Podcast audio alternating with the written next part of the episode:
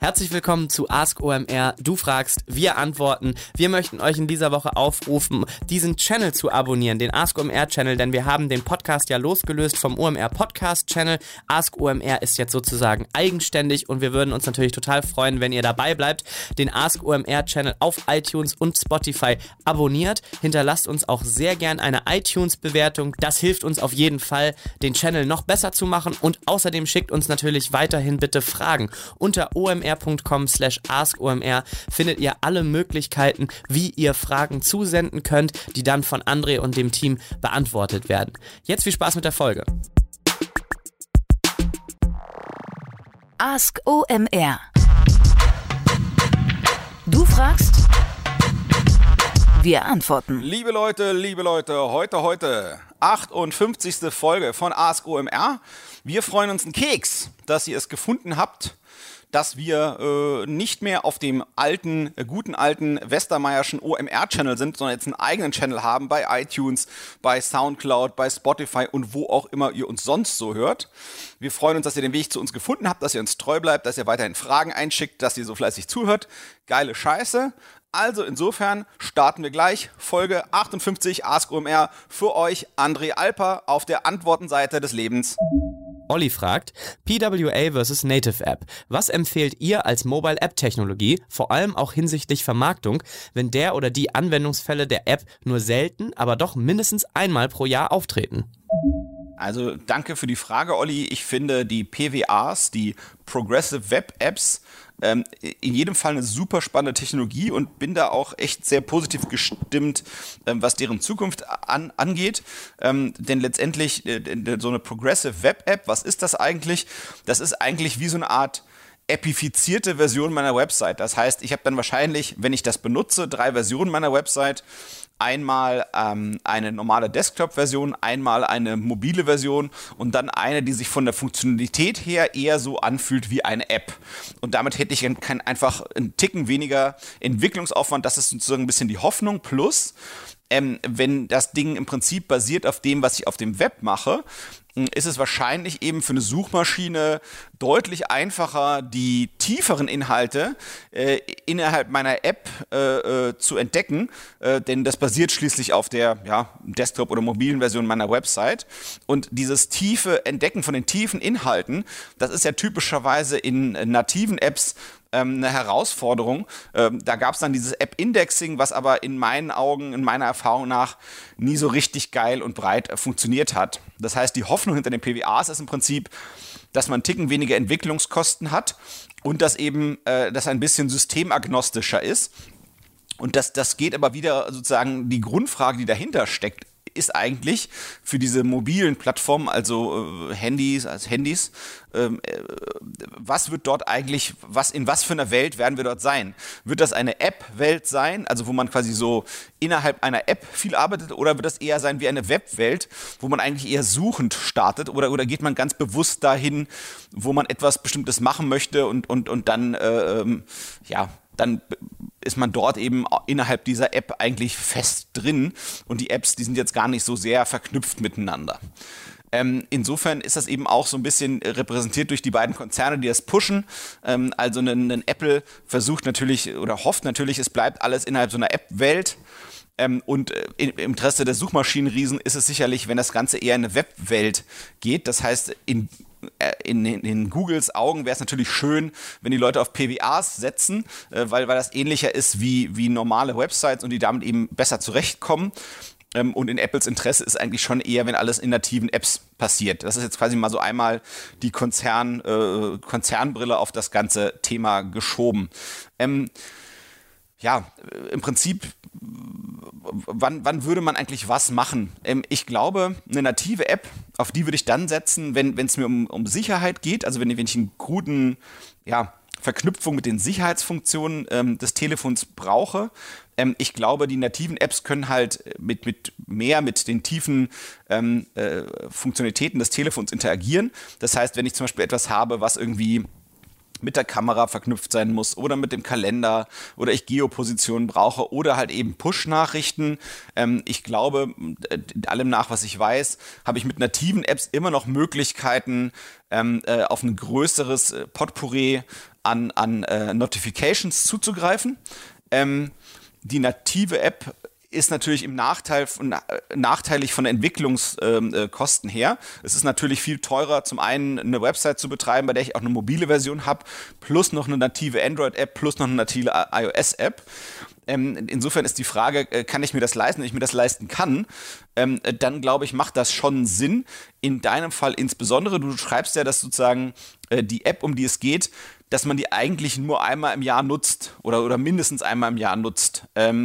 Das würde für mich heißen, wenn, wenn ich quasi eine App äh, habe, bei der ich quasi erstmal Geld dafür ausgebe oder irgendwie, wie auch immer es schaffe, dass die erstmals installiert wird.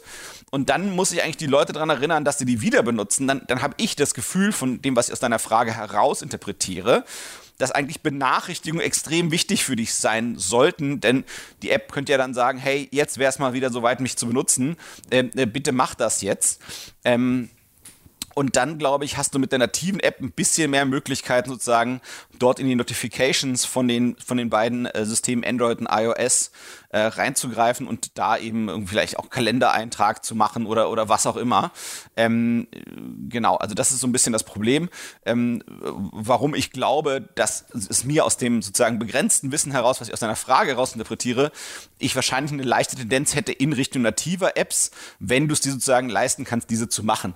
Ich weiß natürlich auch nicht, wie komplex das ist, was du machst. Ähm, insofern ist es so ein bisschen immer so ein bisschen schwer, äh, allgemein zu antworten. Ähm, ich glaube, wenn ich zum Beispiel heutzutage heutzutage ein Publisher wäre, also jemand, der ein Reichweitengeschäft betreibt, der dann wiederum mit Werbung Geld verdient, ich glaube, dann würde ich mir zum Beispiel PWAs deutlich, deutlich eher angucken, weil mein Gefühl wäre, dass die jetzt nicht so die komplexe äh, Interaktion mit der Technologie des Telefons brauchen. Ähm, und, und äh, dann äh, wäre es wahrscheinlich wieder von Vorteil, ja, wenn meine, wenn meine PWA sozusagen äh, näher dran ist an meinem sonstigen Publishing-System. Das, das wäre so vielleicht so eine leichte Tendenzaussage. Aber es kommt tatsächlich immer so ein bisschen bisschen aufs Geschäftsmodell drauf an.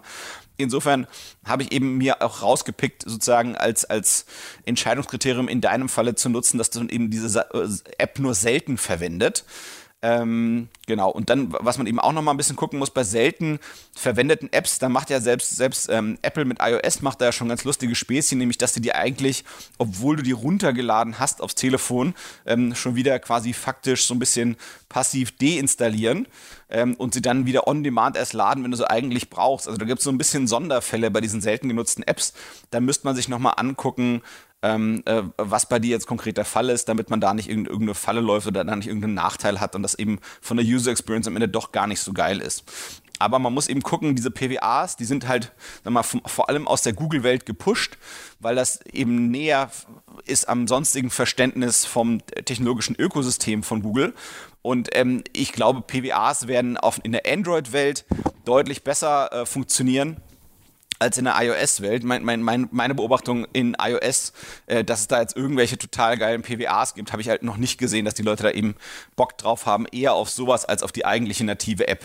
Und das wäre auch strategisch gar nicht so günstig für Apple. Insofern werden sie da vielleicht ein bisschen Mühe geben, ein bisschen was hinzukriegen, aber es wird bestimmt nicht so geil sein wie eine native App. Das heißt, es kommt halt eben auch wieder bei da, da, ein bisschen auf deine äh, Strategie drauf an. Ähm, hast, du, hast du eine Tendenz äh, von, sag mal, Apple versus Android-Nutzern, die haben ja so ein bisschen unterschiedliche Charakteristika. Von den einen gibt es ein bisschen mehr, die anderen sind ein bisschen eher affin, Geld auszugeben. Und da muss man eben gucken, äh, was sind eigentlich die Kunden deiner App, äh, wie geben die Geld aus.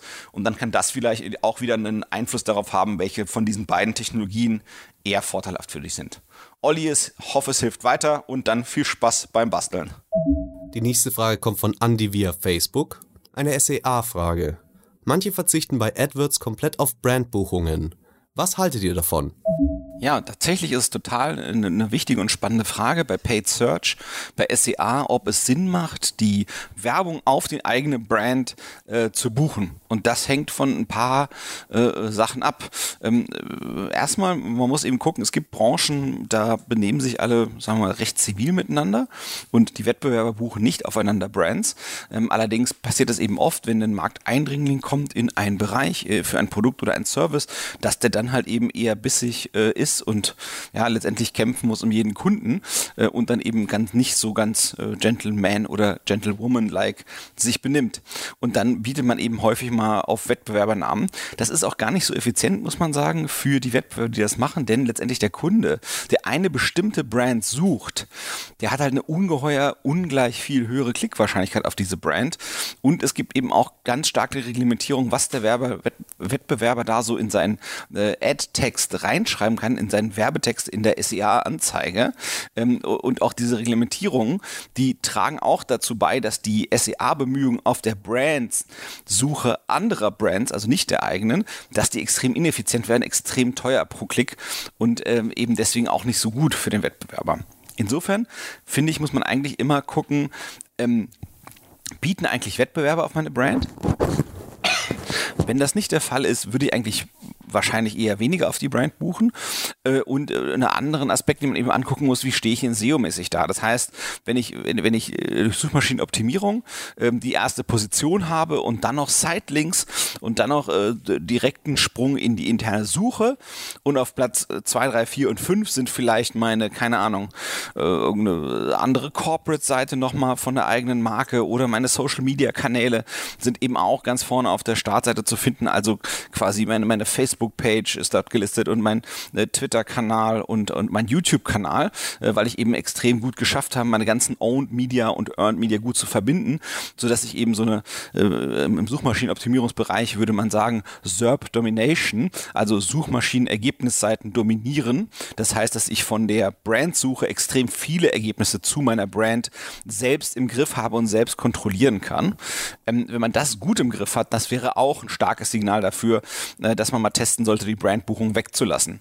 Ich sage auch bewusst testen. Also meiner Erfahrung nach ist eben sehr einfach zu gucken, was bringt's, was bringt's nicht, indem man die einfach in manchen Bereichen abschaltet.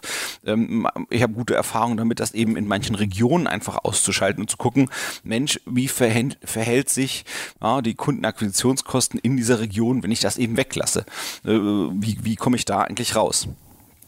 Ähm, wenn es Wettbewerber tun, ähm, äh, wenn Wettbewerber auf die eigene Brand bieten, dann äh, in der Regel muss man es machen. Es ist natürlich unangenehm, weil man muss die, äh, man schaukelt die Brandpreise nach oben, aber ja, da muss man einfach testen und rechnen und gucken, was eben äh, äh, funktioniert.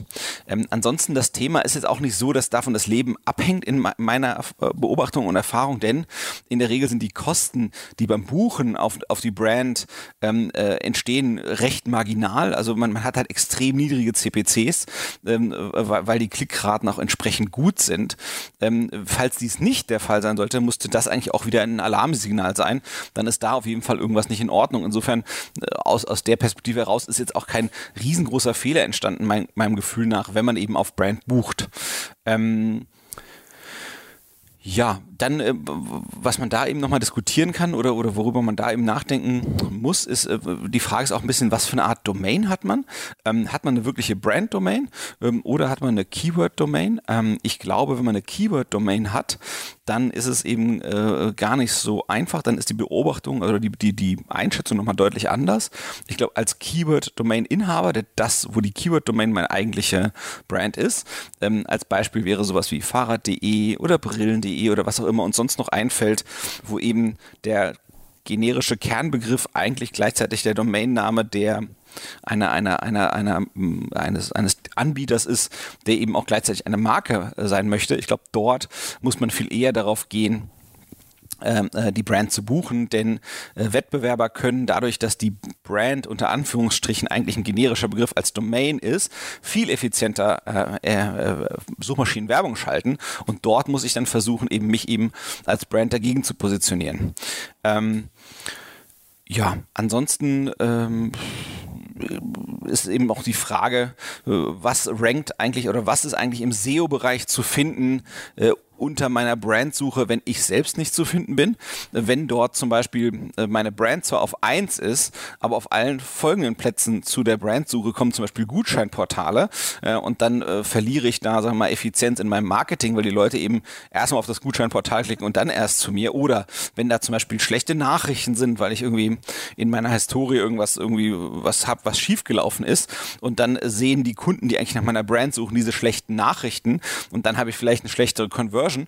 Das wären für mich alles Gründe, äh, die für mich dann wieder dafür sprechen würden, die Brand zu buchen, weil ich dann einfach mehr äh, von demjenigen, was äh, überm Fold ist oder eben äh, weiter weg vom Suchschlitz, da beherrsche ich eben mehr Raum und verdränge das, wovon ich eigentlich gar nicht so sehr möchte, dass gesehen wird, wie zum Beispiel eben ein Gutscheinportal, worüber der Kunde in dem Moment vielleicht gar nicht nachdenkt oder eben eine schlechte Nachricht.